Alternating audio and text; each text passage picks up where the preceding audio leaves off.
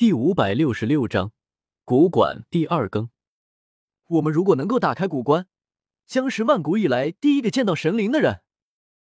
万丈高的玉台，一阶一阶而上，龙跃黄翔，混沌环绕。尽管几人都知道那不是真实的，但还是心惊。真龙神皇非常的逼真，足有上万，为仙气化成。为五色玉台增添了一种神秘气机。若是凡人，纵然仰视也什么都见不到。毕竟五色玉台高达万丈，但是几人都神目如电，穿云破雾，隐约可见。上方一口棺椁陈旧而古老，透出无尽的沧桑。虽然长不过一丈，但却像承载了万古，装进了岁月。什么沧海桑田？什么茫茫大地，什么无垠星空，都不抵棺椁一角。它仿佛凝聚了古今未来，贯穿了上下百万年。到了此地，没有人能够安然度过了。机体将要崩裂，浑身剧痛，骨骼都在作响。在这五色玉台上，有无尽恐怖威压，如潮汐澎湃，浩荡天地间，让人的身体将要崩碎。古之大帝的极道要复苏了吗？这是所有人的疑问。这种盖世威压，唯有在北域神城一战时出现过，任何修士都无法抗衡。这难道只是一具尸体生出的吗？他生前会有何等恐怖的威势？他们不得不悚然。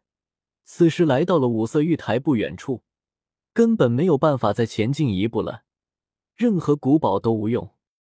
一个古老的棺椁，很有可能早在太古前就存在了。世间有无神灵，将在今日揭开谜底。棺椁并未横沉万丈玉台上，而是在其上的虚空中沉浮，悬在混沌与仙气中，如有生命一样。完了，我们只能止步于此了，根本无法再前进一步了。怎么办？东方野往叶天秀问道。眼下也只有叶天秀实力最强。当然是为叶天秀马首是瞻了。万丈高台在前，却没有办法接近。从上方浩荡下的气机让人难以承受，几乎要有形神俱灭之恶了。一群杂鱼也走到了这里，不知死活。一个年轻男子的声音传来，背负双手而来。杂鱼，你说谁呢？东方也舔了舔嘴唇，这是野蛮人要出手的先兆。将手中的大棒子抬了起来，别冲动，这是一个大能。老瞎子阻止了他。一群杂鱼。这个年轻男子轻蔑了扫视过来，慢慢踱步而至，带着一股破人的威压。叔叔。就在这时，另一个声音响起，一个中年男子步履艰难的接近了此地。很显然，万丈玉台给了极大的压力。萧志来到此地，一眼就发现了叶天秀，双目圆睁，一声大叫就要扑过来。就是他杀了明远和几位萧家的人。旁边那个看起来很年轻的大能听到后，神色顿时沉了下来，俯视叶天秀，道：“你是自己把自己刮了，还是说等我出手？”不，你不用出手。叶天秀抬起眼眸，淡淡说道。也就是说，你打算自己刮了？年轻的大能有些意外。我的意思是，你根本就出不了手。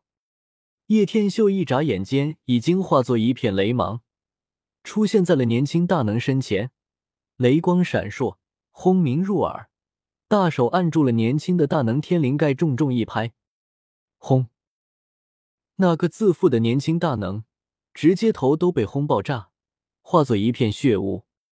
这，萧志顿时大吃一惊，竟然一招就把萧云生给灭了。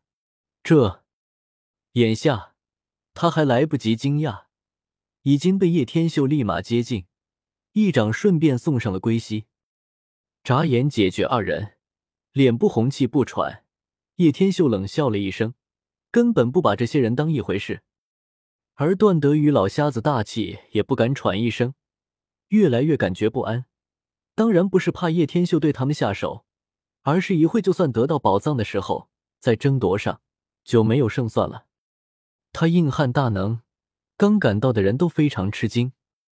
此刻，中州的四位皇主、南岭的妖主、西漠的神僧都赶到了，全都露出了异色。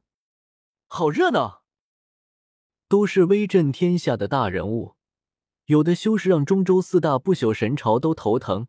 来自诸子百教。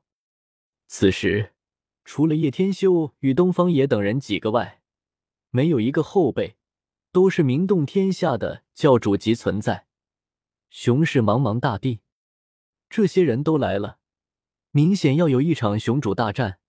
连远古圣人的血肉骨骼都是惊世神物，就更不要说古前神灵了。万丈玉台上，那口沉浮的古棺，为无价仙珍。每一个人都不会放过，必会惨烈争夺。这时，众人散开，各自从不同方向开始登台，沿着玉石阶向上走去。这些人可真是准备充足，带来了这么多极境器。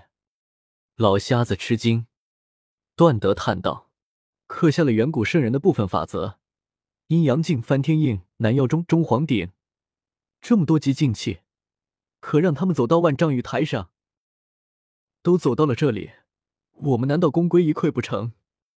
东方也不甘心。老瞎子捅了捅段德，道：“胖子，别藏拙了，你身上宝贝多，赶紧弄出一件来，不能让他们先登上玉台。”老梆子，你身上有重宝，拿出一件来，足以护我们前进。段德道：“老梆子，赶紧出计宝。”老瞎子念了一声咒语，一个骨盾飞出，确切的说是一个龟壳。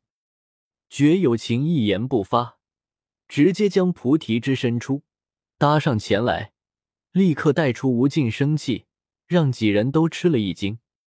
叶天秀眼看几人都放出宝物，自己也是把烂铜片取出，与那些器物交叉在一起，立时流动出一种莫名道韵。仙泪绿金纸内刻有神纹，这些器物都不是远古圣人的兵器，也不是仿品，但有的却是圣人遗物，组合在一起，流动莫名气息。他们一步一步前进，竟暂时挡住了玉台上的威压，足足上行了三千丈高。当来到五千丈高时，这些器物挡不住压力了。叶天秀自身其实没有多大的影响。而那几人却是举步维艰，来自神灵遗体的威压铺天盖地。本章完。